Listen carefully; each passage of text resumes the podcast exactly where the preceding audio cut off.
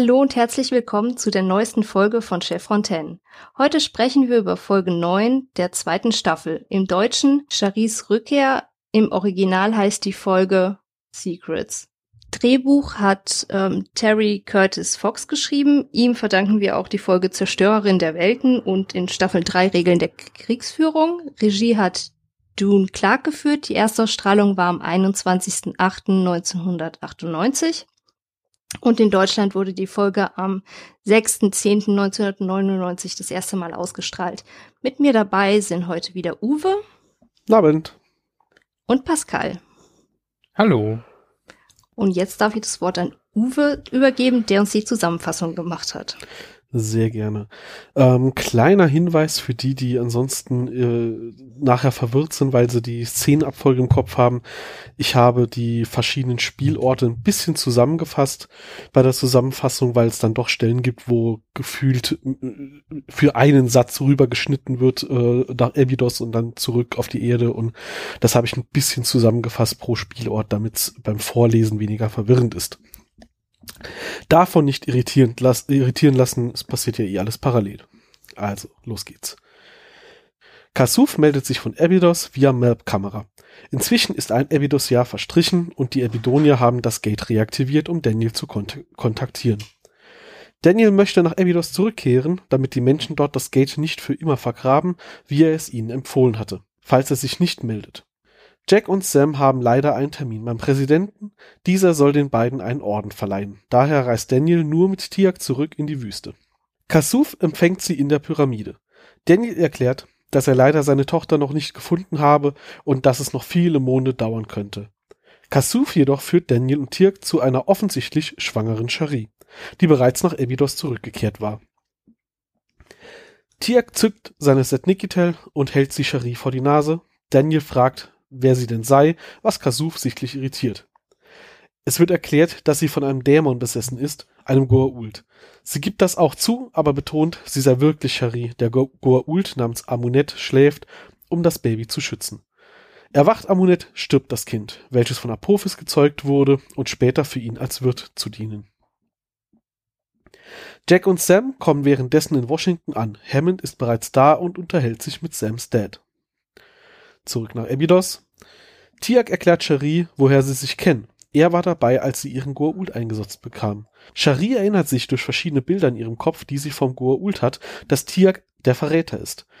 Anschließend rät er Daniel, der draußen wartet, mit Shari durch das Stargate zurückzukehren, denn sie hätte Zugriff auf das Bewusstsein und das genetische Gedächtnis des Goa'uld, solange dieser ruht. Daniel ist entsetzt über diesen Vorschlag, da sie schon zu viel erleiden musste. Doch Tiak bekräftigt, dass das Wissen sehr wichtig für sie wäre und vermutet Eigennutz hinter Daniels Verweigerung. Apophis würde sich das Kind holen kommen und verschwinden. Daniel spricht mit Shari und überzeugt sie, mit zur Erde zu kommen. Shari stimmt am Ende zu. Leider landet ein Hatak in dem Moment auf der Pyramide, als sie gerade rauswählen möchten und Amunet erwacht kurz, daraufhin ziehen sie sich zurück. Carter begrüßt ihren Vater, Major General Jacob Carter, den Hammond extra eingeladen hatte. Beide hatten zusammen gedient. Jacob spricht seine Tochter auf den Verdienstorden an, den sie bekommen soll, und fragt sie mit einem leicht ironischen Unterton, was das denn nochmal wäre, wofür sie diesen Orden bekäme. Sam ist etwas verlegen, gibt ihrem Vater aber nur die offizielle Antwort, dass sie an der Analyse von Radartelemetrie im Weltall arbeitet. Jacob möchte seine Tochter zur NASA schicken, da er nicht glaubt, dass Carter aus ihrem Hinterzimmer herauskommt. Er möchte, dass seine Tochter ins Weltall fliegt. Jacob sprach bereits mit dem Chef der NASA und versucht Sam zu überzeugen, dorthin zu wechseln. Einen Job dort hat sie bereits sicher, wenn sie sich denn nur bewirbt. Sam verneint dieses Angebot, wodurch sich ein Streit entwickelt zwischen den beiden. Jack sitzt unterdessen in einer Bar. Armin Selig, ein Journalist, kommt herein und spricht Jack konkret auf das Stargate-Programm an. Er benennt explizit einen großen Ring und er hat eine Tonbandaufzeichnung, als Jack und Sam sich wenige Szenen vorher über das Stargate unterhalten haben. Jack streitet natürlich alles ab. Danach geht er zu Hammond, um ihm davon zu berichten. Hammond, Jack und Sam konferieren in einem dunklen Raum darüber, wer denn der Maulwurf sein könnte. Sie sind sich sicher, dass niemand vom Center etwas verraten hat. Sie tippen auf Kinsey. Jack soll weiter dranbleiben. Auf Abydos liegt Shari in den Wehen. Tiak erklärt, dass der neu angekommene Goa'uld nicht Apophis ist, sondern Heru'ur. Sie müssten Shari und das Kind in Sicherheit bringen, das ist aber aktuell nicht möglich. Heruur lässt Kasuf foltern, um herauszufinden, wo seine Tochter sich befindet. Kasuf weiß es aber tatsächlich nicht und zum Glück eilt Tiak heran, um, um ihn zu retten. O'Neill trifft sich mit dem Reporter, der durchschaut, dass man Zeit gewinnen möchte, während er durchleuchtet wird. Jack fragt ihn, was er weiß, und dieser erklärt recht detailliert, was im Cheyenne Mountain abgeht. Er weiß sogar, dass bisher bereits sieben Milliarden Dollar ausgegeben wurden und dass die beiden grellen Blitze vor kurzem Raumschiffe waren, die gesprengt wurden. Jack streitet alles ab und sagt ihm, wenn er diesen Unsinn schon schreiben möchte, dann bitte eines richtig machen Neil schreibt sich mit zwei L. Daraufhin wird Selig von einem Auto angefahren und, und unterstellt noch, äh, während er stirbt, dass die Air Force ihn loswerden möchte. Der Präsident musste Sam und Jack leider versetzen, sodass die Ordensverleihung nicht stattfinden kann. Jacob erklärt Sam, dass er an Krebs leidet und dass er hofft, er lebt noch lange genug, um zu erleben, wie sie Astronautin wird. Es ist ihr großer Traum und er möchte das noch miterleben, das sei sein Traum. Als sie erneut ablehnt, reagiert er sehr abweisend und geht. Cherie bekommt ihr Kind, es ist ein Junge. Leider reaktiviert sich genau in diesem Moment auch Amunet. Sie möchte sofort das Kind haben, als Tirk, verkleidet als eine von Urs Wachen, hereinkommt, erklärt, dass Ur das Kind als sein eigenes angenommen hat und das Kind daher beansprucht. Er betäubt Shari mit der Set und sie verziehen sich. Daniel bringt Kasuf das Kind und sagt ihm, dass er dringend weggehen und sich verstecken muss. Auch, dass Shari wieder vom Dämon besessen ist, aber dass sie stark ist und sicher nicht aufgeben wird. Zurück im Berg überreicht Hammond die Ehrungen an Sam und Jack, bedauert, dass der Präsident das wegen des Unfalls nicht persönlich tun konnte. Sam macht sich sofort danach auf den Weg nach Abydos. Hammond und Jack haben noch einen eigenartigen Moment, in dem betont wird, dass es wirklich nur ein Unfall war. Tirk, immer noch als Wache verkleidet, erklärt Heruur, dass Apophis Schlangenwachen das Kind gestohlen hätten. Daniel schlägt eine Allianz gegen Apophis vor, Heruur geht natürlich nicht, nicht darauf ein. SG1 kommt durch das Tor und es folgt ein kurzer Kampf mit Hereur, den sie zwar gewinnen, Hereur kann aber leider flüchten. Danach kommt Apophis an und erfährt, dass Hereur das Kind gestohlen hat. Apophis und sein Gefolge reisen wieder ab. Shari bzw. Amunet sieht SG1 noch hinter der Deckung sitzen, verrät sie aber nicht. Danach kehrt SG1 zurück nach Hause. Extrem dichte Folge mit extrem vielen Dingen, die hier äh, aufgebaut und parallel erzählt werden. Krass. Ja, wir haben quasi auch, quasi auch zwei Handlungsstränge, zwei Geschichten, die erzählt werden. Ja, und dass die so separat sind, passiert tatsächlich auch allgemein nicht oft. Nee, das sind ja wirklich eigentlich zwei Folgen, äh, die sie parallel nebeneinander haben ablaufen lassen, weil sie das Team aufgeteilt haben. Und ähm, im Großen und Ganzen, abgesehen von davon, dass das eine Erklärung ist, warum nicht alle auf Abydos sind, interagieren diese beiden Handlungsstränge ja wirklich auch gar nicht. Also ich hätte auch den Eindruck, dass sie irgendwie ursprünglich so zwei coole Ideen für, für Folgen hatten und dann irgendwie festgestellt haben, keine davon langt, um, langt irgendwie ganz, um eine ganze Folge draus zu machen. Und das dann halt irgendwie in eine zusammenkomprimiert haben. Hm. Äh, weil das ist schon eine, eine sehr ungewöhnliche Folgenstruktur für diese Serie. Ja, das stimmt. Ja, aber viel passiert. Vor allem viel, was äh, hatten wir jetzt ja in der zweiten Staffel schon mehrfach. Äh, viel, was dann auch aufgebaut wird, was uns noch lange begleiten wird. Ja, ich habe gerade viel geredet. Red mal einer. Also was ich schon mal schon mal wieder ganz lustig fand, nachdem wir ja vor äh, ein paar Folgen erst Hammond hatten mit es kostet fast eine Milliarde Dollar hier nur das Licht anzuschalten, haben wir jetzt irgendwie geklärt. äh, in dem halben Jahr seitdem äh, sind wir bei sieben Milliarden Dollar für anderthalb Jahre Stargate-Betrieb oder möglicherweise für etwas länger. Kann sein, dass da die ursprüngliche Mission nach Abydos auch schon mit drin war. In Relation zur Stromrechnung ist der Rest wohl gar nicht so teuer. Ja, man muss sagen, 7 hm, Milliarden Dollar ist in 1998 Dollar ein ganzer, eine ganze Stange Geld. Also irgendwie so das aktuelle Pentagon-Budget für dieses Jahr sind, glaube ich, 738 Milliarden Dollar in 2021. Von daher dürften schon so drei, vier Prozent des gesamten Verteidigungshaushalts gewesen sein. Das ist irgendwie in den Büchern ja. mal verschwinden zu lassen, ist gar nicht so easy. Das ist in den Büchern gar nicht erst aufgetaucht. Das macht die Sache nicht besser. ah gut, das ist halt alles Air Force Forschung, Stellarkartografie ist halt teuer. Das ist ein große Bögen Papier, die die dafür brauchen. Also, wo wir diese Folge jetzt am, wo wir diese Folge jetzt am 29.12.2021 äh, aufnehmen, möchte ich anmerken, so teuer ist äh, Stellarkartografie eigentlich gar nicht. Äh, für ungefähr diese Menge an Geld kriegst du nämlich so ein James Webb Weltraumteleskop. das kostet nur 10 Milliarden samt Launch etc. Und da haben sie jetzt irgendwie 20 Jahre dran geschafft. Also könnte man könnte man auch preiswerter machen, insbesondere wenn man nicht irgendwelche Teleskope in den Weltraum schießt. Ja, wahrscheinlich. Ja, aber das Teleskop kriegt, findet keine neuen Verbündeten ge gegen die Goa'uld. Das würde ich hoffen, dass das das James Webb Teleskop nicht tut, ja. Allein. okay, es macht sich aber auch die Goa'ulde nicht zum Feind. Ja, das wahrscheinlich auch nicht. Aber Blödelei beiseite. Wir haben ja hier so einige sehr subtile Hintergrundsachen, die, die man in der Folge tatsächlich mal erwähnen kann. Äh, ich weiß gar nicht, einer von euch beiden hatte das sehr ausführlich in die Notizen geschrieben mit diesem, ähm, mit diesem Orden, den Jack und Sam da verliehen kriegen, dass ja. das alles gar nicht so richtig gut funktioniert in der Praxis. Beziehungsweise sehr auffällig ist, weil der eigentlich gar nicht für Einsätze in Friedenszeiten verliehen wird, was extrem ungünstig ist, wenn du halt sagst, so, ja, übrigens, meine Mission ist es, in einem Berg drin zu sitzen und irgendwie Weltraumteleskope auszuwerten. Also, ja, und dafür kriegst du jetzt so einen Kriegseinsatzorden verliehen. Mhm. Deswegen meint ja auch Carters Vater, dass sie sich eine neue Tank-Cover-Up-Geschichte überlegen sollten, weil die etwas fischig wirkt. Gut, er sagt ja nicht wortwörtlich so, aber ja, er sagt halt, die Cover-Up-Story, die könnte ein bisschen Politur gebrauchen. Und er sagt aber nicht, warum er dieser Meinung ist, aber er fragt ja mehrfach nochmal so sehr was betont nach, was macht genau? ihr hier eigentlich? Und er glaubt diese Geschichte ja nicht.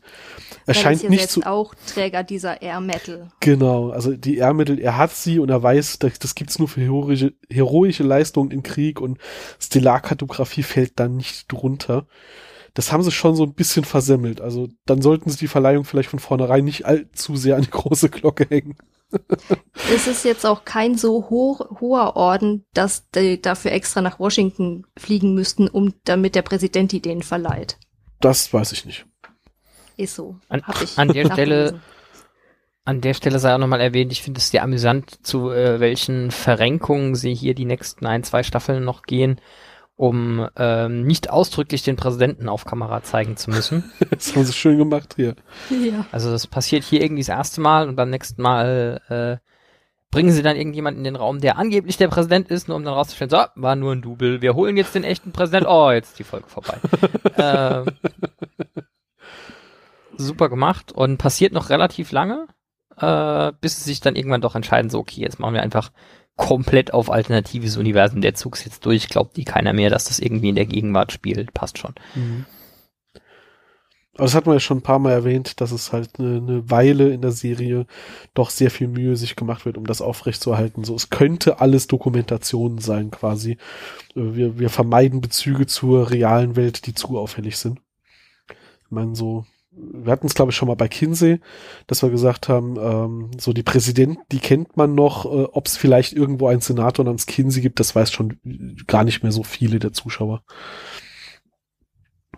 Meine Grammatik heute ist auch sehr, sehr schön. Wieso heute? ja, vielleicht fällt es mir heute nur besonders auf, macht ja nichts. ja, Ansonsten haben wir natürlich hier, ähm, das wissen wir natürlich noch nicht, weil das dauert noch zwei Folgen, aber hier wird natürlich äh, schon ein bisschen auf unsere Begegnung mit den Tok'ra vorgebaut, was sie äh, hier sehr hübsch machen, dass wir da doch mal einen längeren Handlungsstrang bekommen und dass wir hier in der Folge erfahren, dass Jacob Carter todsterbenskrank ist. Ähm, das wird uns dann quasi noch nützlich werden. Äh, also ihm wird es nützlich werden, dass wir bald die Tok'ra treffen und den Beziehungen zu den Tok'ra wird es nützlich werden, dass wir da irgendwie einen Parat haben, der Krebs hat und äh, die Tok'ra eine Lösung dafür. Hm. Ja, aber ursprünglich hatten die Autoren ähm, zum Zeit der zweiten Staffel eigentlich geplant, dass Jacob nach ein paar Episoden einfach an Krebs stirbt. Der war nicht für langfristig geplant. Ja, aber okay. Das äh, überrascht weil, mich.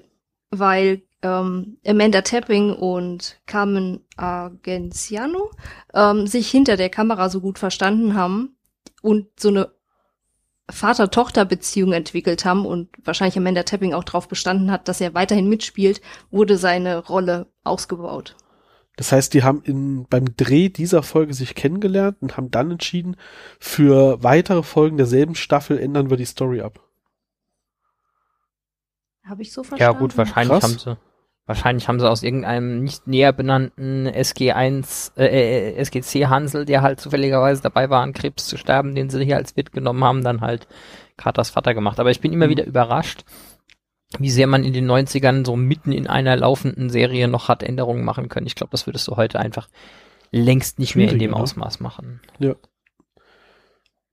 Das finde ich auch wirklich beeindruckend. Also, ich meine, dass das jetzt nur zwei Folgen weiter ist, sagt ja nichts über die Reihenfolge aus, in der vielleicht was bearbeitet und gedreht wurde.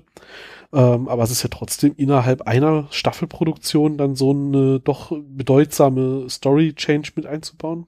Nicht schlecht. Und ich bin ja froh, dass sie das dann geändert haben. Also ich mag Jacob als Figur. Ich bin, bin doch äh, immer wieder, also es ist ähnlich wie mit Bratak. Ich freue mich immer, wenn ich Jacob sehe.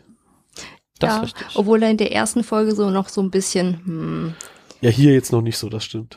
nicht ganz so nett rüberkommt. Aber jetzt hat auch äh, Carter mal ein bisschen Hintergrund. Mhm. Endlich. Nach einer Staffel. Ja, wir lernen den Ich Vater. sagen, ich glaube, das Ansonsten ist das erste Mal, dass irgendwas Bisher wussten wir von ihr nur, dass sie mal Einsätze geflogen hat und dass sie schon militärisch viel erlebt hat und Ja. dass wegen ihr Und dass überhaupt das Stargate war. bedienbar ist und bitte? Aber von Und sie Daniel wussten wir war. schon, der Stimmt. war auf Abydos für ein Jahr, hat dort Shari geheiratet, sie wurde entführt. Ja. Äh, Tiax Familie haben wir kennengelernt. Wir kennen die Beweggründe von Jack, der, dessen Sohn ähm, gestorben ist durch seine Dienstwaffe. Und jetzt kriegen wir auch ein bisschen Hintergrund von Sam. Ja. Sehr schön.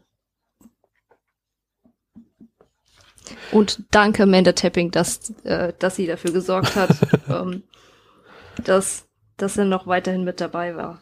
Ja. Ja, wir erfahren halt, dass sie ähm, früher mal Astronautin werden wollte und dann aber zu Air Force gegangen ist und äh, dort was Besseres bekommen hat. ähm, aber das war wohl ihr großer Traum. Also ähm, nochmal hier, wir hatten, als wir sie kennengelernt haben, ging es darum, haben sie früher mit Puppen gespielt? Nein, mit Actionfiguren. Und hier ist dann halt so, sie wollte auch nicht, wenn sie großes Prinzessin werden, sondern sie wollte, wenn sie großes Astronautin werden. Und äh, ja, äh, nimm das Internetdiskussionen, die behaupten, heute gibt's plötzlich Filme, in der es endlich starke weibliche Helden gibt. Ihr könnt uns mal. Wir hatten die schon 1998. Spätestens. Ja, und Ähm. Jacob, also du hast gerade eben gesagt, dass Jacob äh, hier noch ein bisschen pissig rüberkommt, bisschen, bisschen unangenehm. Irgendwo verstehe ich ihn aber auch, dass er natürlich nicht versteht, was da abgeht. Sie wollte das werden, er ermöglicht es ihr und sie lehnt es sofort ab und er will doch nur ihren Traum erfüllen. Und ähm, Ja, und Ja. sie kann ihm nicht sagen, ich bin ja eigentlich schon im Weltraum. Genau. Dieser Kampf, dieser innerliche Kampf, wenn er ihr sagt, ja, ich möchte doch, dass du das, auch Väter haben Träume. genau, und du sitzt als Oh. Zuschauer da und denkst, dir, ah, wenn du wüsstest. ja, flieg Das halt mal auch ins Weltall. guter Punkt, meinen üblichen Kritik anzubringen, dass sie nämlich mal wieder den Folgentitel verkackt haben im Deutschen. ähm, Im Englischen, wie gesagt, Secrets. Im, ich glaube, so ziemlich alle anderen Sprachen haben auch die, das in irgendeiner Form übernommen. Nur im Deutschen hat man sich für Charis Rückkehr entschieden, was erstens so die Hälfte der Folge ignoriert und zweitens die Dichte an Geheimnissen in dieser Folge ist ja quasi nicht zu überbieten. Es gibt irgendwie ein, ein Informationsleck über das Stargate. Das Stargate selbst ist natürlich ein Geheimnis. Äh, wie jetzt dieser Reporter zu Tode kommt, ist auch irgendwie mysteriös. Carter verheimlicht ihren tatsächlichen Job. Sie äh, verstecken irgendwie und halten dieses Kind geheim. Und äh, das Tüpfelchen auf dem i am Schluss, das habe ich aber auch jetzt erst in Vorbereitung auf diesen Podcast gelernt. Der Name Amonet äh, heißt im äh, alten Ägyptischen geheim oder versteckt. Also es ist wirklich nicht zu übertreffen und sie haben es im Deutschen einfach mal wieder komplett versaut. So, äh, wie, wie, viele Dinge, die äh, was mit Geheimnissen zu tun haben, kriegen wir in eine Folge. Hold my beer. Ja, Das war mir gar nicht so, Ja? Nein, bitte, du zuerst. ich wollte nur sagen, äh, es war mir gar nicht so bewusst, wie, also ja, es geht hier um Geheimnisse, aber jetzt, wo du es sagst, diese Aufzählung ist schon krass. Also das ist mir so gar nicht bewusst gewesen, dass, dass sie das wirklich so wörtlich genommen haben mit dem Folgentitel hier. Ja, Stefanie? Äh, ja, Moment, ich äh, muss gerade, ich hatte es mir irgendwo aufgeschrieben. Es ging nämlich, weil Pascal doch immer über die Übersetzung nörgelt. Ähm, die Szene, wenn Carter und Jack über den Platz laufen, draußen vor dieser Vancouver Art Gallery, die mhm. sie ja als ähm, Air Force Washington DC Hauptquartier ausgeben. Oh, diese Vogelstatue, die übrigens davor steht, die hat den Titel Bird of Spring. Sehr süß. Ähm, ja, wie gesagt, sie laufen über diesen Platz und unterhalten sich, dass äh, Carter ja zwei Jahre im Pentagon gearbeitet hat und um das Stargate-Programm voranzubringen. Und Jack meint daraufhin, ja, das tut mir leid, dass sie das gemacht haben. Äh, und später kriegt er die Aufnahme vom, von diesem Journalisten vorgespielt. Und da sagt er dann, ähm, my condolences. Ja, mein Beileid. Im ersten Moment sagt er nämlich sorry, sorry to hear that und dann, wenn er das vorgespielt äh, bekommt, diese Tonaufnahme, sagt er my condolences.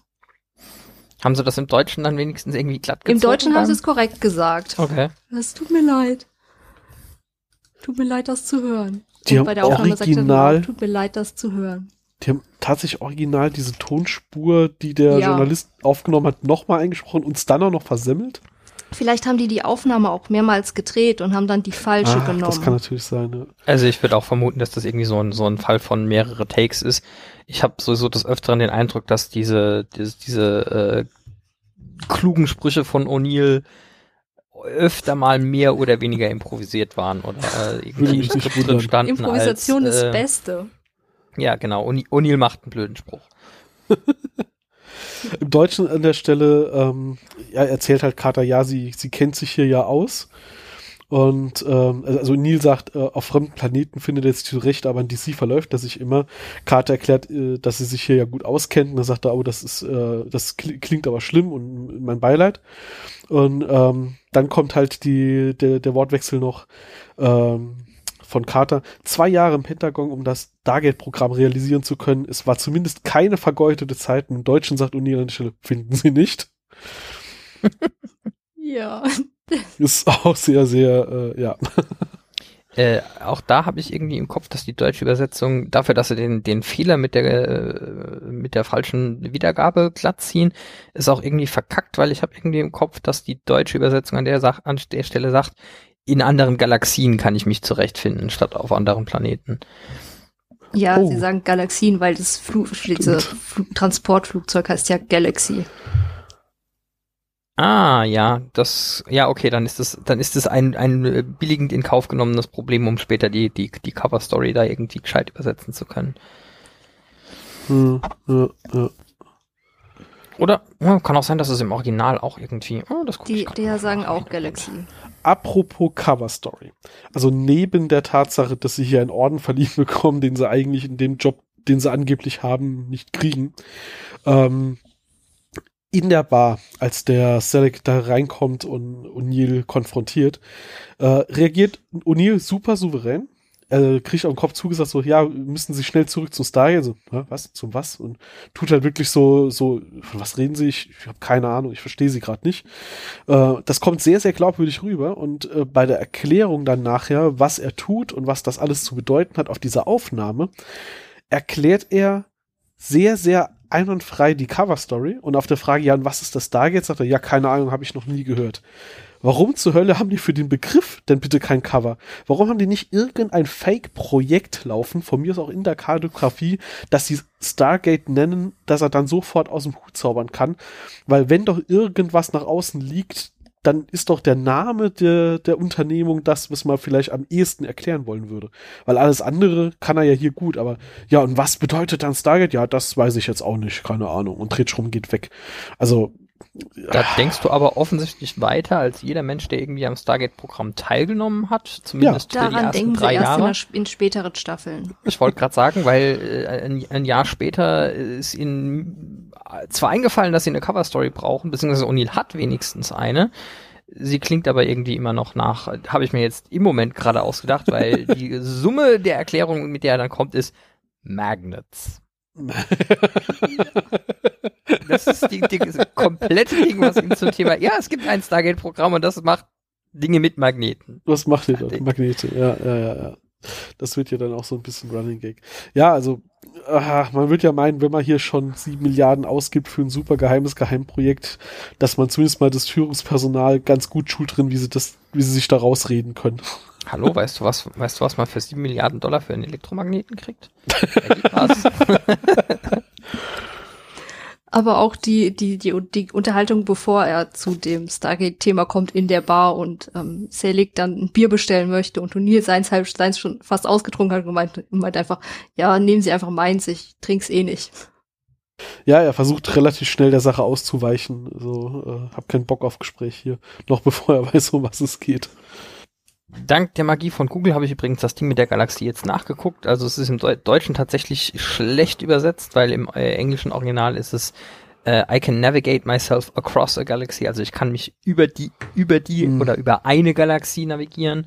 Äh, aber in DC verlaufe ich mich. Und im Deutschen ist es ich, in, in fremden Galaxien finde ich mich zurecht. Äh, da ist halt irgendwie so, ja, keine Ahnung, hatten wir das irgendwie schon explizit zwischendrin, dass wir nur in der Milchstraße rumfliegen oder ähm, äh, ja. Hm. Glaube schon. Bei der Erklärung, wo die ganzen Koordinaten liegen, so am Anfang, war, glaube ich, schon klar, dass das über, über unsere also Galaxie ich, verstreut ich, ich weiß, ist. in Staffel 1 hatten wir eine Folge, wo, wo sie es irgendwie auch äh, äh, versaut haben, zumindest irgendwie so im Hintergrund, wo sie dann gesagt haben, so ja, das ist irgendwie ein Planet, der liegt irgendwie so in der und der Galaxie. Das war auch nicht nur ein Übersetzungsfehler, aber ich meine, am Ende von Staffel 1 hätten sie irgendwann geklärt, dass das alles irgendwie nur Milchstraße ist.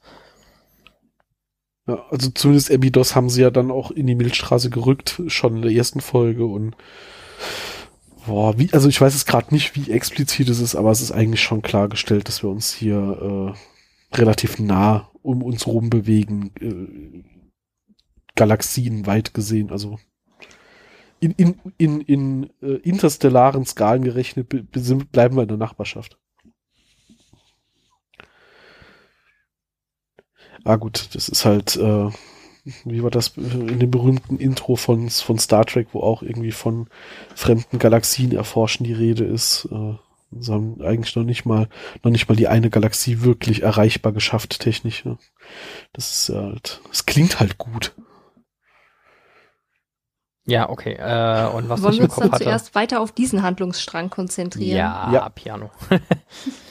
ähm, also, äh, Weil, so wie Jack außerhalb von dieser, von diesem Hauptquartier rumläuft, ist es, oh, so läuft man als Air Force Offizier nicht rum, ohne Mütze auf, die Uniform nicht richtig angezogen. Furchtbar. So läufst wenn du als aus, Offizier nicht raus, aber als Jack schon. Wenn du ein Gebäude verlässt, ziehst du deine Kopfbedeckung an. Wenn du ein Gebäude betrittst, ziehst du deine Kopfbedeckung ab. Ich glaube, er hat in kaum einer Szene, wo sie draußen unterwegs sind, seine Mütze auf. Und äh, wenn er mit, ähm, mit dem Reporter spricht und sie auf dieser Bank sitzen, da ist ähm, dieser ach, wie nennt sich das, das was oben auf dem, ach, dieses, diese Schulterklappe auf der Uniform, die guckt unterm Revers raus. Nicht ordentlich angezogen, der Junge. Es ist halt, äh, es, es, es sind halt Kleidungsregeln für Soldaten, genau. Und er ist halt Jack O'Neill. aber das ähm, mit der Mütze ist eigentlich die ganze Folge über, aber das mit diesem mit dieser Schulterklappe, das ist nur an dieser Stelle, wo man sieht, dass die nicht richtig liegt. Ansonsten ist er ordentlich. Da hat es bestimmt dann jemand zurechtgerückt. In der Zwischenzeit hat er vielleicht Sam getroffen und gesagt, ach, Colonel, so können sie doch hier nicht rumlaufen.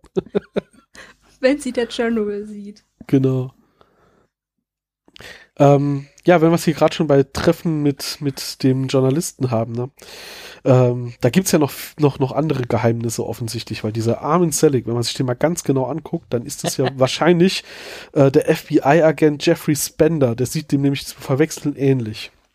Und äh, vielleicht ist es auch gar kein Journalist, sondern da versucht all, irgendwie das FBI rauszukriegen, was die da, wofür die diese sieben Milliarden ausgegeben haben, weil die da was gerochen haben, dass da die Bücher frisiert sind. Stimmt mir nicht zu. Nee, gut. nee, der Schauspieler Chris Owens, der Armin Silic spielt, ist äh, als FBI-Agent aus Akte X bekannt. Was natürlich, wenn er dann hier als dubiose Figur auftaucht, ähm, nochmal besonders witzig ist. An der Stelle fehlt jetzt Christian. Äh, Akte X gehört leider zu dem Nerdcred, den mir, der mir fehlt. Da habe ich irgendwie vier ah. Folgen von gesehen. Okay. Und habe dann festgestellt, da bin ich irgendwie zu alt dafür. Da, da, ist, da, da ist das Storytelling zu offensichtlich irgendwie noch Mitte der 90er und irgendwie wollen sie da zwar irgendwie eine Story erzählen, die mehrere Episoden übergreift, aber sie kommen irgendwie nie dazu. Ich muss sagen, ich fand das damals ganz gut. Ich habe auch äh, große Teile davon gesehen, aber bin jetzt auch nicht so tief drin. Es ist nur, wenn man sich immer mal wieder anguckt, äh, woher man vielleicht so manche so manchen Schauspieler kennen könnte, ist halt äh, Akte X äh, über ähm, wie heißt's, äh, ist ja häufig mit dabei, über dem, was, was äh, reiner Zufall sein kann. Das sind wahrscheinlich dann irgendwie dieselbe Vancouver-Clique gewesen, die dort involviert war oder sowas. oh, Pascal, könntest du dein Headset nochmal besser aufsetzen, bitte? Jo. Ah, danke. Jetzt höre ich dich auch wieder besser. Gut, dass wir so. diese Woche so früh aufnehmen.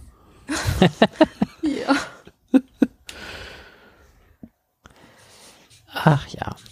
So, ich glaube, dann haben wir aber zu den Washington DC-Geschichten so ziemlich alles gesagt, was es irgendwie zu sagen gäbe. Ähm, Stefanie hat gerade eben schon angedeutet, dass dieses United States Air Force Administration Building 36 in Washington DC, ähm, die sind da halt, also die haben Vancouver dann nicht plötzlich verlassen, nur um vor so einem Gebäude zu drehen, sondern sind vor der Vancouver, Vancouver Art Gallery. Ähm, witzigerweise mit einer anderen Kameraperspektive von einer anderen Seite dieses gleiche Gebäude ist auch das NID-Hauptquartier. Äh, ich, ich rieche da schon wieder irgendeine Verschwörung. Aber auch in der Folge haben sie das Gebäude aus ähm, von, von zwei verschiedenen Seiten gefilmt. Ja, ja, ja, ja, ja. Das irgendwie stehen sie auf diese Art Gallery und äh, nutzen die dann gerne, um äh, lustige Perspektiven von, von großen, großen staatlichen Gebäuden darzustellen. ja, dort sitzt auch übrigens die University of British Columbia direkt da bei der British, äh, bei dieser Art Galerie. Ah ja, okay. Weil da, wo ähm, Sam und Jack die Treppen runterlaufen und sich unterhalten, am Anfang, wo sie aufgenommen werden, das ist von der äh, University of British Columbia ausgefilmt. Die sitzen da so ein bisschen unterirdisch, möchte ich fast sagen. Das ist so ein bisschen in den Boden eingelassen. Okay. Nur so am Rande. Das ist aber für die Folge nicht wichtig. Ja, gut, wenn wir nur Sachen erzählen, die für die Folge wichtig sind, werden wir ja nach der Zusammenfassung durch. So ist ja nicht. Ja, ansonsten, ich meine, dass der Journalist äh, dann nachher relativ plötzlich stirbt, das hast du ja eben schon gesagt, ähm, auch eines der Geheimnisse. Ähm, spannenderweise wird's wirklich auch für uns gar nicht aufgelöst und es bleibt bis zum Schluss ein bisschen dubios, ob das jetzt wirklich ein Unfall war oder ob die Air Force sich nur gedacht hat, okay, das ist uns zu, zu riskant, dass der da Dinge weiß. Ähm, so, mit den Teilen der Air Force, mit denen wir bisher zu tun hatten, kann man sich kaum vorstellen, dass die sowas tun äh, beziehungsweise ähm, ja, wen müssen die weiter informiert haben, weil Hammond würde sowas, glaube ich, nicht in Auftrag geben. Ähm, aber es bleibt am Schluss doch sehr, sehr spooky eigentlich die ganze Sache. Ja, also später wird, kriegt man nahegelegt, dass es wahrscheinlich hier der NID war, aber nachdem wir den hier noch nicht haben, können wir das hier noch nicht sagen.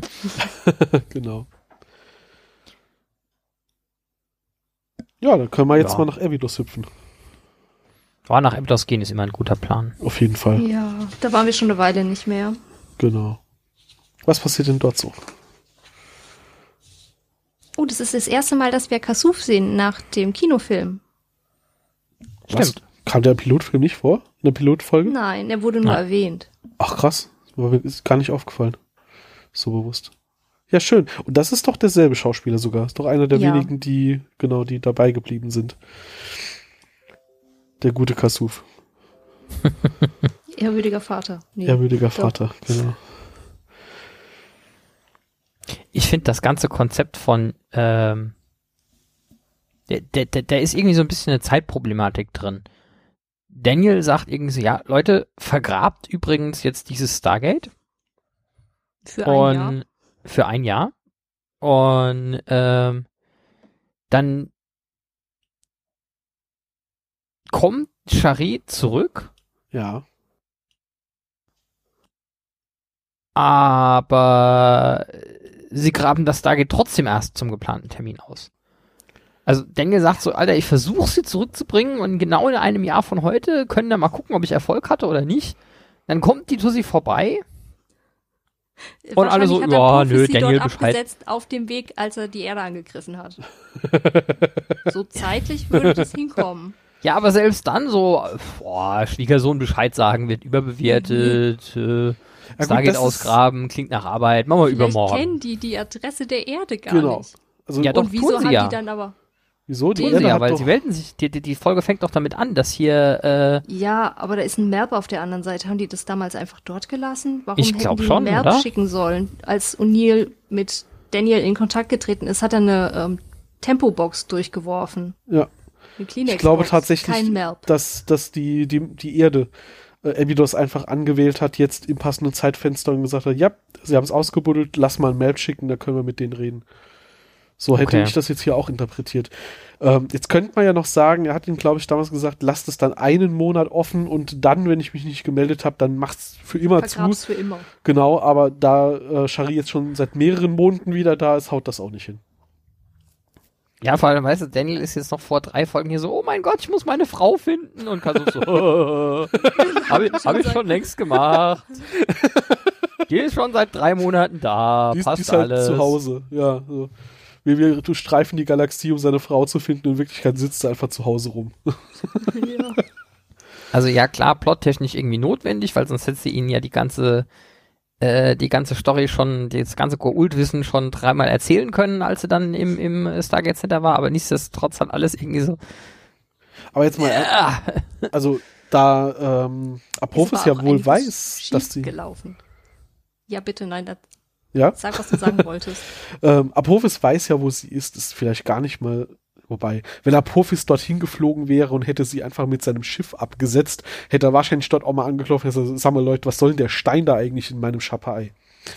ähm, Nein, vielleicht auch hat er sie extra dorthin gesetzt, weil er wusste, die Feinde, die Systemlords-Feinde, die er hat, können durchs Tor nicht, haben keinen Zugriff okay. auf Amunet.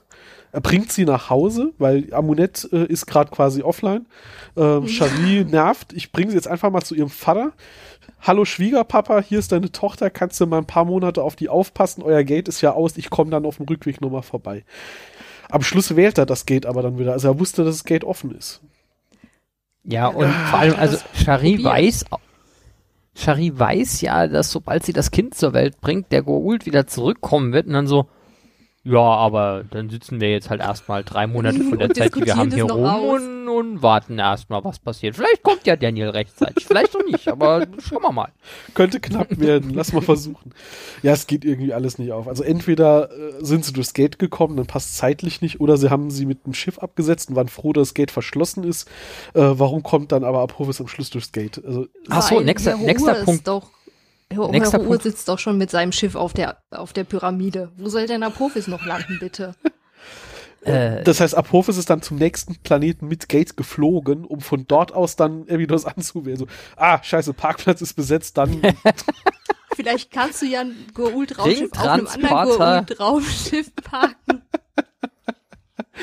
was parkt der hier auf meinem Parkplatz? Scheiße, dann, dann fliege ich halt ein, ein, um einen Block weiter. An, Lauf erstmal den Rest. Äh, dein, dein Dings von wegen Parkrempler. auf, Oh mein Gott, liebe Zuhörenden, wenn von euch einer irgendwie talentiert ist, malt uns doch bitte mal ein Hatak, das gelandet ist und eins, das noch drüber schwebt, das hupt. oh Gott, ja. Ich glaube, da können wir auch einfach unsere dieswöchige Quizfrage mit ersetzen. So die beste Einsendung eines, eines Parkremplers äh, zwischen zwei Attacks als Bild kriegt irgendwie Oh, sehr gerne. Ja, DVDs. das können wir gerne Ähm. machen. Ja, der nächste Punkt, wo deine Theorie übrigens nicht funktioniert, äh, weil du gesagt hast, ja, die Leute auf Abydos wissen ja gar nicht, was die Adresse der Erde ist. Ja, Shari hat aber Zugriff auf alles Wissen der Goa'uld, weil sonst könnte sie ja den Erdlingen nicht sagen, so, ich erzähle euch das alles. Und die ja, wissen natürlich, die was hat in die Adresse Zustand von der bestimmt Erde nicht das. Tor ausgegraben.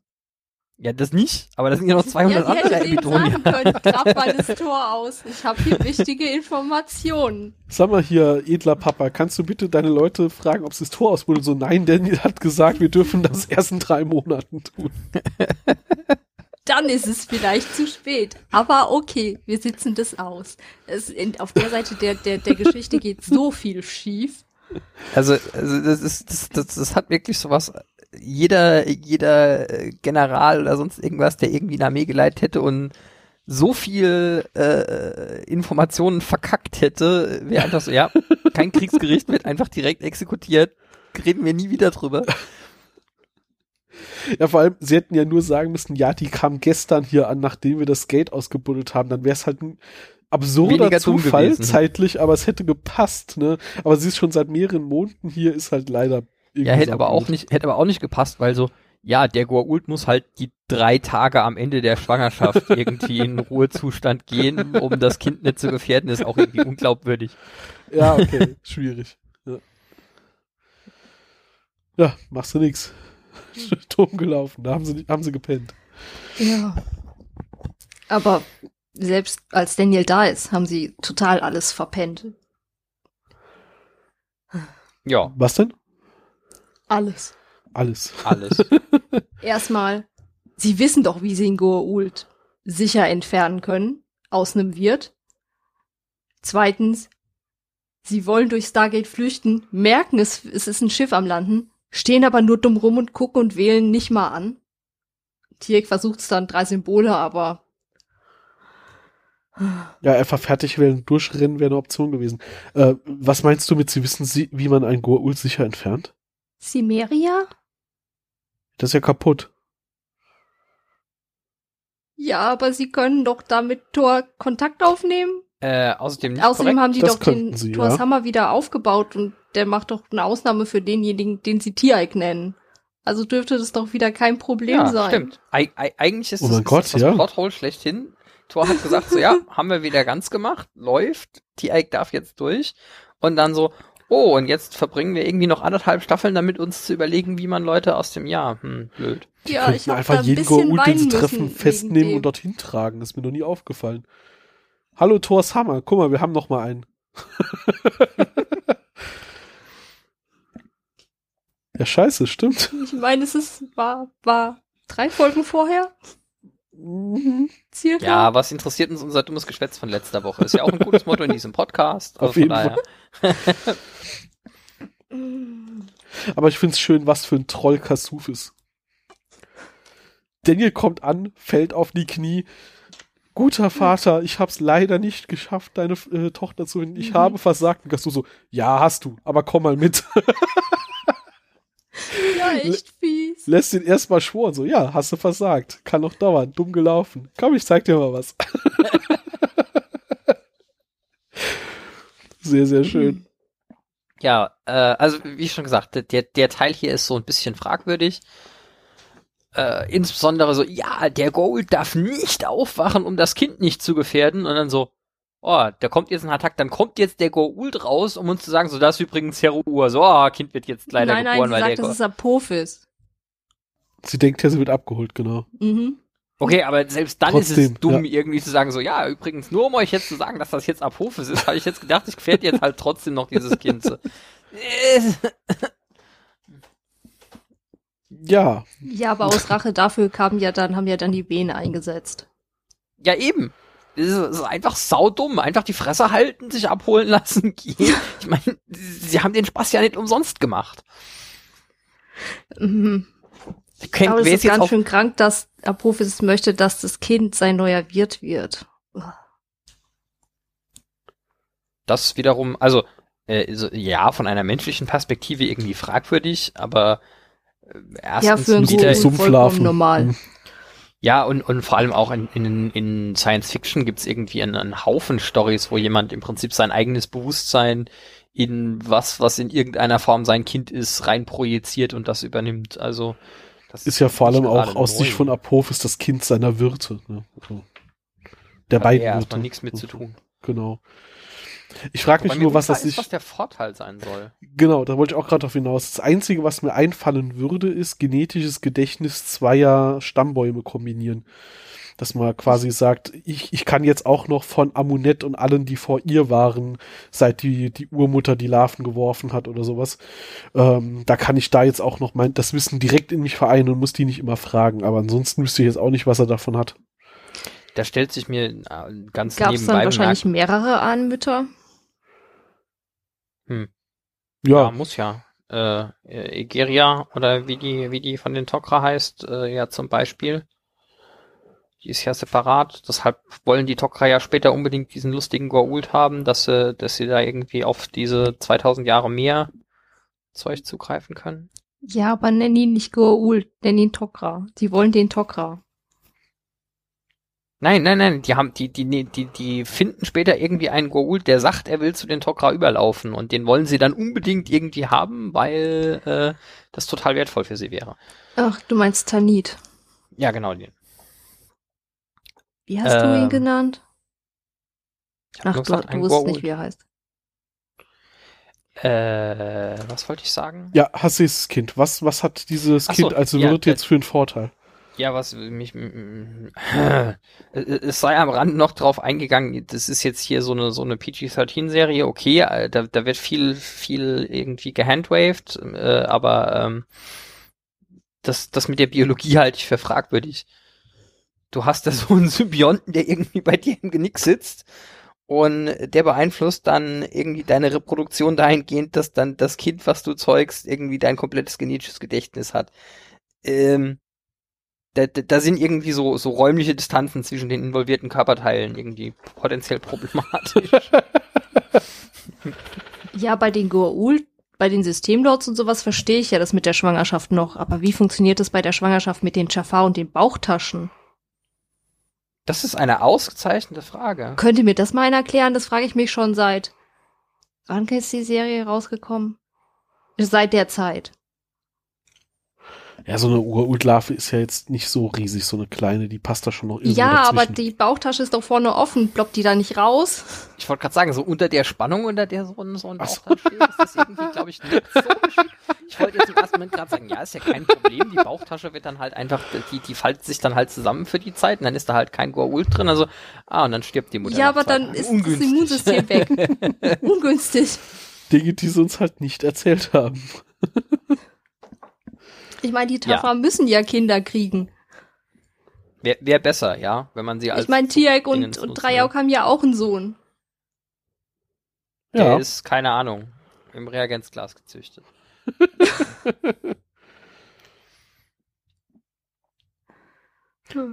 Ja, also wir, wir, wir halten fest, äh, Dinge und Sachen, die mit Sexualität zu tun haben, haben amerikanische Storywriter nicht so auf dem Schirm. Ähm, wenig überraschend, aber es sei trotzdem mal erwähnt. Mhm. Ja, wir stellen nochmal fest, dass äh, Goa'uld Energieschilde irgendwie sehr seltsame Konstrukte sind, die i- irgendwie nicht alles, was man erwarten würde, können, weil kann mir kaum vorstellen, dass irgendwie in, in 2000 Jahren noch kein Mensch auf die Idee gekommen ist, mit einem Messer auf jemanden zu werfen, statt irgendwie mit einer Stabwaffe oder einem Set drauf zu schießen. Aber okay. War da die Erklärung nicht, dass sie die erst mit sich rumtragen, seit die Menschen äh, ein Ärgernis geworden Mhm. sind und dass es quasi sich eine Schildtechnologie dann gebastelt haben, die sie schützt vor den Projektilwaffen der Menschen, aber nicht sie daran hindert, halt irgendwie Dinge zu greifen, Dinge zugeworfen zu bekommen oder sowas. War doch bei den Nox das Thema. Ja, okay, aber es ist, es, Sie hatten eine Staffel Zeit, sich da weiterzuentwickeln. ja, Das und Darf ich dir da helfend äh, an, unter an, die an Arme der greifen? Stelle, an der Stelle dann da so den Realismus mit, ja, aber wenn du dann so ein allmächtiges Schild hättest, dann äh, würdest du ja nichts mehr anfassen können. Weißt du, an der Stelle fällt ihnen dann ein, dass das irgendwie ein Problem wäre, aber schwangere Ja. Jafar sind kein Thema. Ja, Ähm, vor allem, wenn man bedenkt, bei Apophis, bei der Nox-Folge war es ja auch so, der hat den Schild aktiviert und dann war der einfach aktiv und hat ihn geschützt und er konnte währenddessen andere Dinge tun, wie eine Stabwaffe bedienen. Und hier bei Hero-Ur haben wir sogar schon noch eine Verschlechterung wieder dieser Schildtechnologie eingeführt.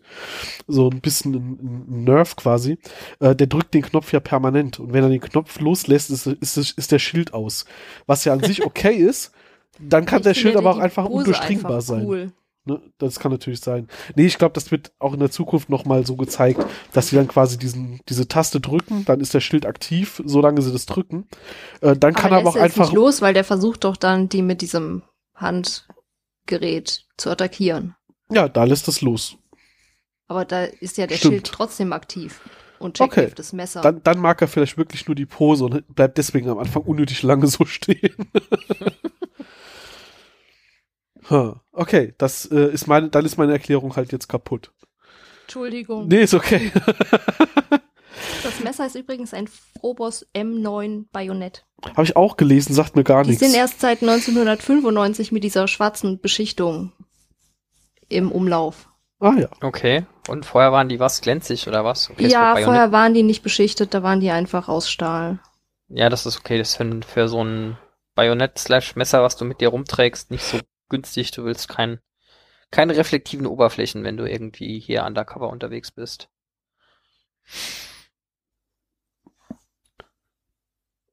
Ja, also Ja. Hero, Hero Ur hat Schildtechnologie bei Apophis abgekupfert, aber äh, inklusive aller Bugs.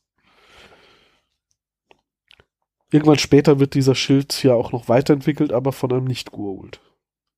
Oder? War doch kein Goa'uld. Äh, Wenn du mir sagst, wen du meinst. Äh, Wi- Window of Opportunity, da wird Bezug genommen auf diese Schildtechnologie, als der Typ da Ach an so, dem ja, Terminal steht. Und, ähm, genau, und dann hat er da ein Schild und dann kommen sie auch auf die Idee, irgendwas zu werfen Mhm, und oder dann so. werfen die und, den Stein. Und Genau. der schmettert total zurück. Und, dann sagt er- und da sagt er explizit, ich habe ja nicht diese Billigtechnologie von, von äh, aus China bestellt, die die ähm, Goa'uld benutzen, ich habe ja hier das gute Zeug. Space China, bitte. Space China.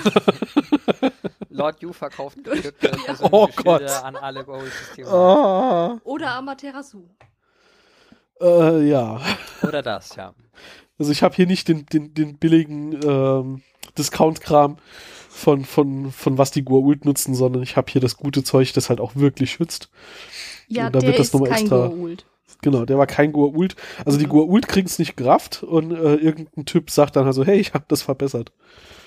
Verrat's nicht, äh, ich verrat's auch nicht denen. Wenn du, wenn du mir hier meine Ruhe lässt, dann, dann verrate ich denen nicht, wie sie das äh, zurückbauen bei sich einbauen. Ja. Naja. Die Goa'uld müssen ja auch Schwächen haben. Genau, Ja, sonst können wir sie ja gar nicht bekämpfen. korrekt. Sie, ich meine, sie evolvieren ja auch schon. Irgendwann ist ja auf den Goa'uld-Raumschiffen auf Gängen äh, keine Säulen mehr, hinter denen man sich verstecken kann und so Dinge. Äh, man muss sich ja irgendwie äh, darauf wappnen, dass da irgendwelche Menschen äh, auf meinem Schiff rumlaufen und mir Ärger machen. Sensoren wären vielleicht auch ganz gut interne, aber die Säulen wegzumachen hat er auch schon geholfen. Haben wir noch was zum Ja. Hass Jesus Kind? Äh, Was hier schon relevant wäre. Ich meine, der kommt ja noch mal, noch mal vor.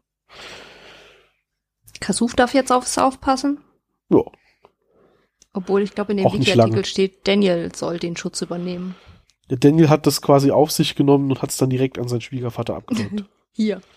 so, ja, guck mal hier, das ist das, das Kind meiner Frau, aber nicht von mir. Kümmer du dich. Das ist dein Enkel. Such Und er soll sich- vertraust.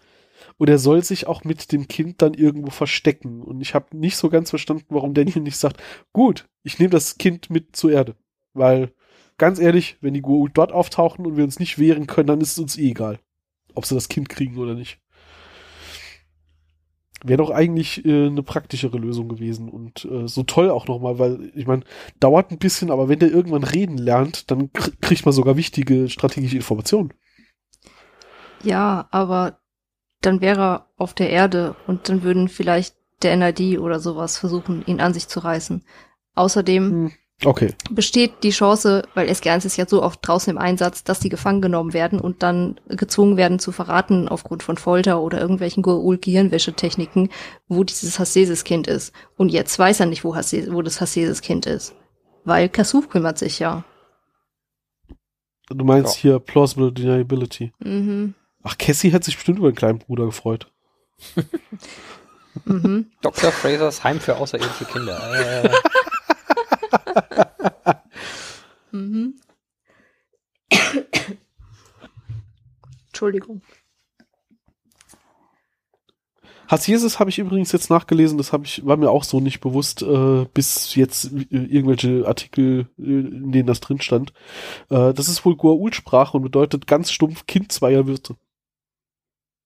Ja. Oh, Ja, Tiaik hm, begrüßt okay. ja auch äh, Kasuf auf äh, Gold. Aber ja, die war noch nie sehr einfallsreich mit ihren Worten, die ich Goa'uld. wollte gerade sagen, es, es ist, glaube ich, nach wie vor nicht, oder es, es wird bewusst sehr schwammig gelassen, ob das jetzt Goa'uld, Jafar oder sonst was ist und ob Abidonisch irgendwie ein Dialekt davon ist oder was eigenes oder Es ist alles Ja. irgendwie altägyptisch und Dialekte davon. Mhm. Äh, weil Tiaik sagt ja in Goa'uld, ich grüße dich in Bescheidenheit. Und was Kasuf dann darauf antwortet, ich habe keine Ahnung. Ja, äh, Tirk, Tirk spricht mit ihm auch noch irgendwie äh, lustige Fremdsprachen. Äh, und nachher steht er dann vor ähm, Heruur und nennt das Stargate Stargate statt äh, Chapai. Ja, aber sein erster, der erste Jafar, der, der jetzt, uh, den hatten wir ein paar Folgen vorher schon kennengelernt. Das ist jetzt der, der jetzt die Sprechrolle und den Namen hat. Ah, ja. Ähm, der geht ja auch und sagt, oh, die haben versucht, das Sternentor anzuwählen. Der sagt da mal, der sagt da beim ersten Mal schon Sternentor. Von daher ist äh, Herr Ruhr wahrscheinlich nicht stutzig geworden, als äh, Tiaik das Stargate als Stargate bezeichnet hat und nicht als Jaffa. Ich meine, der Mhm. erste Jaffa hat es auch nicht. Ich meine, gut, die sind ja generell auch äh, nicht stutzig, dass die Jaffa mit ihnen Englisch sprechen. Das passt dann schon.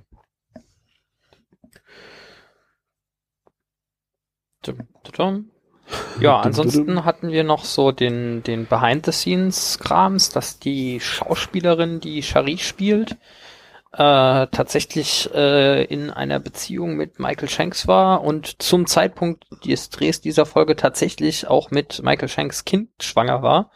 Da, da, Ähm, da. Da, da. Entschuldigung. Und Wobei in die Story ist er explizit nicht der Vater. Trollolol. Ja. Äh, wobei die, die Frau auch einen sehr interessanten Hintergrund hat. Also die hat irgendwie äh, tahitianische, Cookinsel, englische, französische und deutsch-jüdische Wurzeln. Also da ist irgendwie so alles irgendwie einmal dabei. Sehr faszinierend. Ist auch so eine Story, die irgendwie nur in Amerika passiert. Und äh, ist tatsächlich äh, verwandt mit dem äh, Königshaus von einer der Cookinseln. Was äh, bei meinen Kenntnissen über die Menge an Leuten, die auf den Cookinseln wohnen, wahrscheinlich jetzt nicht ganz so selten vorkommt, wenn man überhaupt von dort kommt. Aber äh, nichtsdestotrotz eine, eine sehr interessante, äh, einen sehr interessanten Stammbaum. Ähm, und noch dazu war sie äh, zwischen 1982 und äh, 1990 die Freundin von Julio Iglesias. Ähm, und genau, hat dann zwischenzeitlich noch eine Ehe mit einem ähm, na, Regisseur gehabt. Bis Und war 97, als sie dann Michael Shanks kennengelernt hat. Genau. Und hat dann bei der Arbeit, ich nehme mal an, am Pilotfilm 1998. 97. Ja. Äh, nee, hier steht, okay, dann, dann ist der Wikipedia-Artikel Mist. Äh, genau, hat Michael Shanks getroffen, war dann mit ihm zusammen und äh, hat mit ihm eine Tochter gekriegt. Die sind aber dann im Jahr 2000, haben sie sich getrennt. Ja. Weitjahre Banderas, äh, beziehungsweise mittlerweile Weitjahre Eugenia hier schon. Lustigerweise ist die Tochter elf Tage vor Erstausstrahlung der Folge zur Welt gekommen. Okay. Dann war die Zeit zwischen Dreh und Erstausstrahlung aber nicht sehr lange oder man hat irgendwie noch Möglichkeiten gefunden, das, äh, das Ausmaß dieser Schwangerschaft stark zu betonen. Nein, sie war, denke ich, hochschwanger, als die Folge gedreht wurde. Ich meine, der Babybauch war definitiv echt. Ich meine, Sollte man, sollte man meinen, so vom draufgucken, ja. man sieht es ja auch später, nachdem sie in der Folge das Kind geboren hat. Hm, ja. Wir Sie ist ja dann immer noch schwanger und der Bauch ist da. Ja, Ich meine, selbst, halt, ne? selbst, ja, ich meine, selbst wenn sie das Kind bekommen hätte zu dem Zeitpunkt, Mhm. war die Geburt vielleicht ein paar Stunden zurückgelegen. Und auch im realen Leben bildet sich dieser Babybauch nicht so Klar. schnell zurück. Selbst durch den Gurult, der hätte dann vielleicht die, die, hm, sagen wir es Verletzungen und den Stress von dieser Geburt geheilt. Aber der ist nicht Ja. dazu da, äußere Veränderungen Mhm. so schnell Ja, nicht- zurückzubauen. nicht und du so nimmst da nun ist ja- mal einiges an Gewicht zu während einer Ich Schwangerschaft. wollte gerade sagen, da ist einfach einiges an Gewebe noch da, was nicht so von jetzt auf gleich wieder Ja. sich auflöst. Ach ja. Das mag dann zwar vielleicht wie ein Filmfehler erscheinen, ist es aber definitiv nicht. Nee, nee. Nach einer Geburt sieht man schon. auch immer noch so aus. Das ist auf jeden Fall richtig. Äh, ich fand das auch sehr lustig. Michael Shanks muss wohl auf der einen oder anderen Convention erzählt haben, äh, als sie diese Geburtsszene gefilmt Ja, haben, äh, muss er hab immer die Baby gehört. gesagt haben, so, nein, Super nein, nein, wir, wir tun nur so, bist noch nicht dran, jetzt noch nicht. Bitte noch nicht raus, bitte noch nicht raus während den Drehpausen. Wir machen nur so, als ob. Es passt sehr gut zu seinem Humor. Ja. Ja, ansonsten habe ich im Moment an Hintergrund erstmal nichts mehr. Gut, Tiaik schießt wieder mit einer Zunen-Set. Aber das ist doch der Modus, mit dem man ähm, äh, Sarkophage zerstört. Warum tut er das? und Kinder von Gehirnwäschen befreit. Ah, stimmt, das war das, ja. Mhm. Stimmt, Sarkophag zerstören war ja die Stabwaffe auf Energiemodus stellen. Ja. Ja, vielleicht hat er hier äh, in Wirklichkeit die ganzen Wachen nur äh, von ihrer Gehirnwäsche befreit. Der hat nur auf eine Wache geschossen mit dieser kaputten Ach so. Zunen-Set, glaube ich. Okay. Den Rest hat er ja dann mit der Stabwaffe. Ja, in, äh, kurz vor Schluss, da gibt's ja diese eine Szene, als, ähm, äh, als sich die Wachen da hinstellen und dann das Gate aktiviert wird und er dann sich mit an das Gate stellt und dann einfach mal in den, in den Vortex einen schon mal Einen reinschubst. reinschubst. Und dann wirft er seine Stabwaffe, die er schon parat in der Hand hat, weg. Nein, die Stabwaffe hat's mitgekillt. Ah, die war defekt, also war beschädigt dann. Da war der vordere Teil war ab, weil das mit in den Vortex Ach, das habe ich nicht ge- gesehen. Ich habe mich ist. einfach gefragt, warum wirft er die jetzt denn weg, um die Set Hast zu du, ziehen? das hat doch vorne noch ein bisschen geraucht, hast du es ah, übersehen? das habe ich übersehen. Das ich Die war übersehen. kaputt. Die war nur Okay. zur Hälfte da. Okay. Deswegen hat er dann die Set genommen und die war zu, als er geschossen hat. Ah ja.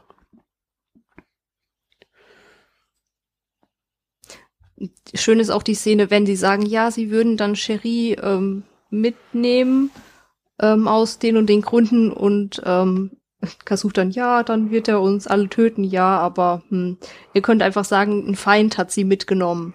Mhm. Ja, was ja auch stimmt. Ja, genau. Oh ja, geh mit ihnen. und Daniel ganz schockiert. Ja, aber das kannst du ja nicht einfach so befehlen. Ja, natürlich kann ich das, ich bin ihr Vater. Ja, ja, ja. Und Daniel, nee, nee, nee, also ich zwing dich nicht, wenn du möchtest, kannst du mitkommen. Ja, es sind Kulturen aufeinander geknallt. Ja. Aber man muss ja sagen, ist am Schluss eine sehr, sehr geschickte Lösung, die hier jetzt gar nicht groß elaboriert wird, aber es ist klar, was sie da tun. Sie haben dem einen, haben beiden Göttern erzählt, der andere Gott hätte das Kind und haben Ja. die damit wunderschön aufeinander gehetzt und die müssen jetzt erstmal ein bisschen Krieg führen, bis ihnen auffällt, dass sie verarscht wurden und das Kind in Wirklichkeit längst woanders ist. Und der Äh, Profis ist ja schon geschwächt. ja, ja. Und die jetzt so aufeinander zu hetzen, ist natürlich ein, ein super Trick, um sich erstmal selbst aus der Affäre zu ziehen, Kasuf Zeit zu geben, unterzutauchen. Also das hat, das fand ich schon sehr schick gelöst. Äh, ja. Okay, Ja. inhaltlich haben wir es aber dann, oder? Ja, Das wäre so ziemlich Eine alles. Sache haben wir vergessen, Nein. bevor wir dafür angeprangert werden. Äh, das hat aber mit dem Erzählstrang Strang, Läuft ja. heute. ja, volle Kanne, äh, mit dem Erzählstrang ähm, in Washington zu tun, weil O'Neill sagt, ähm, der Selig soll in seinem Bericht oder in seinem Artikel wenigstens eine Sache richtig schreiben. Und zwar O'Neill mit zwei. L. Es gibt noch einen anderen Colonel O'Neill mit nur einem L, aber der hat überhaupt gar keinen Sinn für Humor. Sehr, sehr schön, ja. Anspielung auf Kurt Russell im Film. Ja, da frage ich mich auch so ein bisschen, ob sie da irgendwie, also es, es, es muss ja wohl, sagen wir mal, äh, eine gewisse Uneinigkeit gegeben haben zwischen äh, hier, wer hat das Original gemacht, Emmerich? Ja. Ähm, und den ähm, jetzt stehe ich gerade komplett auf den Schlauch. Äh, Brad Wright und äh, äh, Cooper? dem anderen, genau, Robert Cooper, die die Serie gemacht haben, weil sie sehr unterschiedliche Visionen davon hatten, wie dieses Universum ausgebaut werden sollte. Und da habe ich mich schon immer so ein bisschen gefragt, ob das an der Stelle so ein bisschen ein Seitenhieb sein soll, zu sagen, so, ah, die Leute, die damals den Film gemacht hatten, die haben keine Ahnung von gar nichts, äh, keinen Sinn für Humor. äh, läuft schon. Mit dem Namen, dass der anders geschrieben wird, das hatten wir ja, glaube ich, schon mal, dass es vermutlich irgend so ein rechte Ding ist, ne? Das, äh, so, der, derjenige, der damals diese Figur entworfen hat, der würde für jede Folge Geld kriegen, deswegen hängen wir da noch ein L dran. Wahrscheinlich, ja. Tun quasi pro forma so, als wäre das ein anderer O'Neill. Und äh, es weiß aber jeder, dass es der, dass es, dass es dann doch dieselbe Figur sein soll. Äh, Shari wird ja auch anders geschrieben als im Film. Mhm. Ja. Und ich glaube, nur Daniel Jacksons Name durfte weiter und Kasuf wahrscheinlich. Und der Rest sind ja eh, äh, also zumindest mal im? Stargate Center.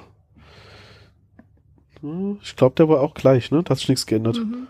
Aber vor, vor allem von den Regulars halt irgendwie in der, im Stargate Center und so weiter, da haben sie ja sowieso West durch Hemd ersetzt und so weiter, da war das ja eh egal. Aber die zwei Figuren oder die drei Figuren, die sie da weiter beibehalten haben, die da regelmäßig eine Rolle spielen, da haben sie schon lustige Dinge mit den Namen gedreht. Gut. Uh, und wir erfahren, dass es zu dem Zeitpunkt neun bis zwölf SG-Teams gibt. Hatten wir das nicht längst auf 16 aufgestockt schon? Oder kommt das noch? Der Reporter sagt neun bis zwölf. Ja, ja, ja, ja. Ja, aber ich glaube ta- tatsächlich, da sind seine Informationen veraltet, weil wir hatten vor ein oder zwei Folgen äh, die Geschichte, äh, dass das gerade erst erweitert wurde. Moment, Vielleicht ist es bei Ja. Kinsey noch nicht angekommen. das kann natürlich sein. Bin gerade überlegen, war das äh, mit neues Budget und wir machen weiter im Start der Staffel oder war das ähm, hier mit den äh, äh, ähm, mit dem diplomatischen Team, dass das irgendwie die Nummer 16 hatte und wir deswegen wissen, dass es 16 sind? Also auf jeden Fall hatten wir schon mehr als 11, 12. Ja, genau. SG10 wird das erste Mal tatsächlich erwähnt äh, bei äh, In the Line of Duty direkt am Anfang dieser Staffel, ähm, wo Carter von Jolina übernommen wird. Und hier sind wir irgendwie sechs, sieben Folgen später. Entsprechend, äh, ja, hat er noch die alte Information und schon einen Teil der neuen Information mit, dass es da möglicherweise 12 gibt. Es gibt 13 wiederum. Kommt, glaube ich, erst später. Ja, die kommen erst in Staffel 3 dazu. Also Ah, okay. 9 wäre für Anfang dieser Staffel akkurat, 12 für im Laufe der Staffel. Insofern Passt doch passt noch. das. Ja, Okay. SG 13 wird am, in der 20. Folge ähm, dieser Staffel das erste Mal erwähnt. Also erst am Ende. Ah, okay. So.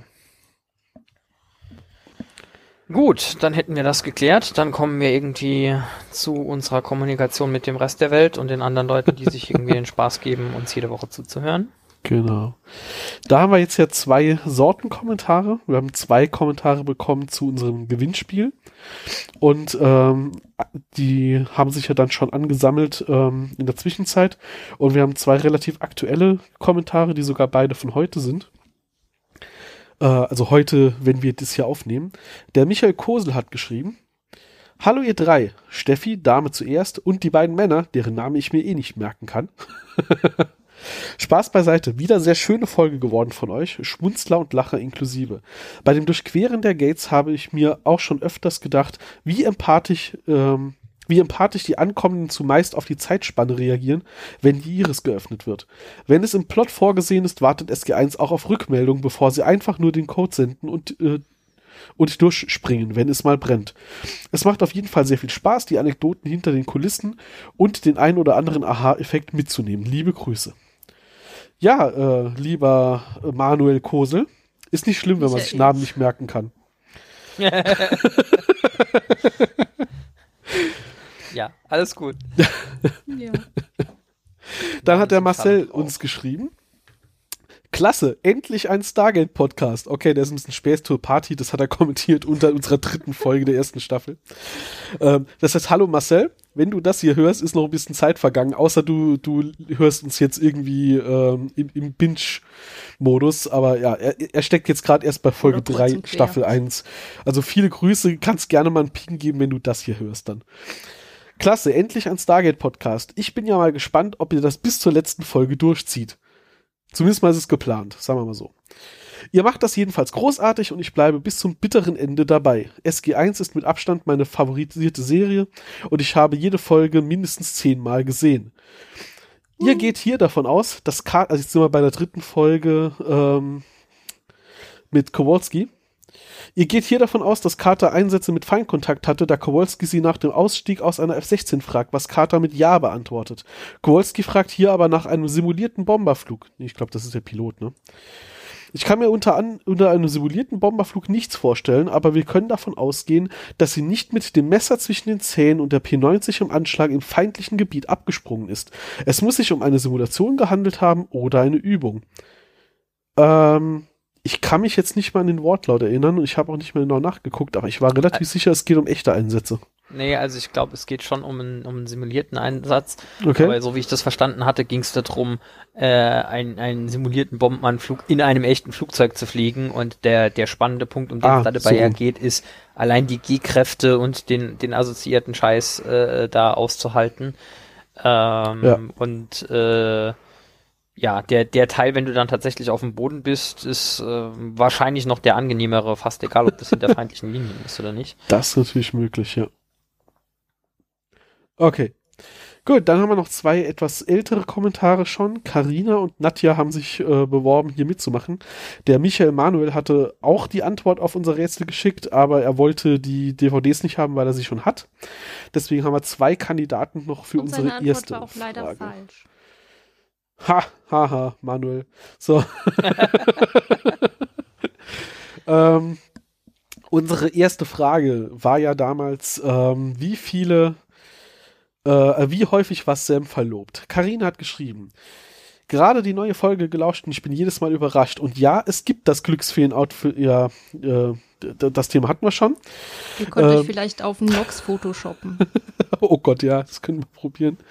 Ich schmeiß auch gleich meine Antwort auf eure Frage, wie oft Sam verlobt war, mit rein. Antwort zweimal. Mit Captain Jonas Hansen vor SG1 und mit Pete Shannon während SG1. Lieben Gruß, Karina. Ah ja, das war auch der Kommentar mit der Frage nach der Katze, die hier miaut hat. Den hatten wir schon mal, ich hatte nur die Antwort damals ausgeklammert. Nadja hat inzwischen noch geschrieben, hallo ihr drei, beziehungsweise vier mit der Katze.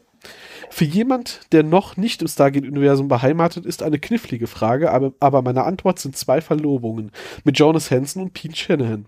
Da ich die Antwort googeln musste, sind, in Klammern, falls ich gewinnen sollte, die DVDs bei mir in besten Händen. Macht weiter so. Weihnachtliche Grüße, Nadja. Das ist ja auch ein sehr ehrlicher Umgang. So, ich muss googeln, weil ich keine Ahnung habe, deswegen gibt mir die DVDs, damit ich mich hier rein kann. Gut, dann haben wir hier zwei mögliche Kandidatinnen äh, für den ersten Preis unseres Gewinnspiels. Nummer eins Karina, Nummer zwei Nadja und der Pascal wollte dann jetzt mit einem zweiseitigen Würfel würfeln. Ja, dafür haben wir ich hier äh, online. Genau, dafür haben wir hier online einen zweiseitigen Würfel ganz toll simuliert. äh, wir schauen mal, ob wir noch irgendwie ein, ein Foto mit äh, einem Glücksfee-Outfit gefotoshoppt kriegen, äh, aber wahrscheinlich äh, wird, wird da der photoshoppende Mensch äh, kurzfristig erblinden dabei. Insofern lassen wir das vielleicht auch besser. ja, entsprechend. Trommelwirbel, wenn man das jetzt ganz einfach so. Äh, ich mache gerade nochmal die Seite mit dem Dings auf. Wo habe ich die jetzt hin? Die hatte ich doch irgendwo hier. Genau, die Nummer eins wäre dann. Ich gehe jetzt einfach mal von oben nach unten durch. Äh, hier trojanische Kugel. Die Nummer eins wäre dann entsprechend die Karina und die Nummer zwei wäre dann die Nadja. Und dann würfeln wir jetzt und Computer says eine zwei. Damit wäre Nadja die glückliche Gewinnerin dieser DVDs. Und wir schauen mal, dass wir irgendwie noch uns mit über die Website mit ihr in Kontakt setzen und beziehungsweise sonst wie an die Daten kommen, um da Genau. ein Päckchen zusammenzuschnüren. Herzlichen Glückwunsch. Herzlichen Glückwunsch auf jeden Fall und genau, schick uns am besten eine E-Mail dann mit den Daten, die wir brauchen, um dir das zukommen zu lassen. Ja, Schön. Äh, was, was war der Gewinn jetzt nochmal? Die ersten fünf DVDs, was da sein müssten, irgendwie der Pilotfilm und irgendwie die Erste ersten Staffel? zehn oder so. Ah, okay. äh, Folgen von SG 1, Staffel 1. Sehr schön. So, Und genau. Hälfte.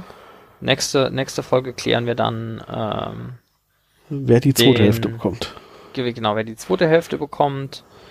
Äh, da läuft ja im Moment noch das, die Frage, beziehungsweise mit, wenn ihr diese Folge jetzt hört, ist der Zeitraum, um da eine Antwort ein, einzureichen, gerade abgelaufen. Und ich würde sagen, fürs nächste Mal machen wir das einfach wirklich. Da wünschen wir uns irgendwie eine, eine Zeichnung von Parkremplern bei Hatax. äh, und die, die von uns auserkoren schönste äh, kriegt dann den, den dritten Block an DVDs. Das machen wir so. Also die aktuelle Folge kommt ja dann am 5. Januar raus. Und dann habt ihr bis zum 19. Januar Zeit, uns eine, eine, einen Parkrempler oder einen Parkplatz-Diebstahl-Huper von, von ähm, Hatax zu schicken.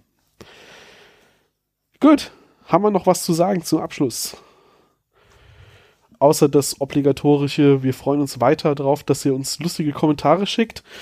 Ähm, dass ihr uns äh, korrigiert, dass ihr uns mitteilt, was ihr gut und schlecht findet und äh, natürlich auch äh, ja die nächsten paar Runden noch hier mitmacht bei unseren Rätseln.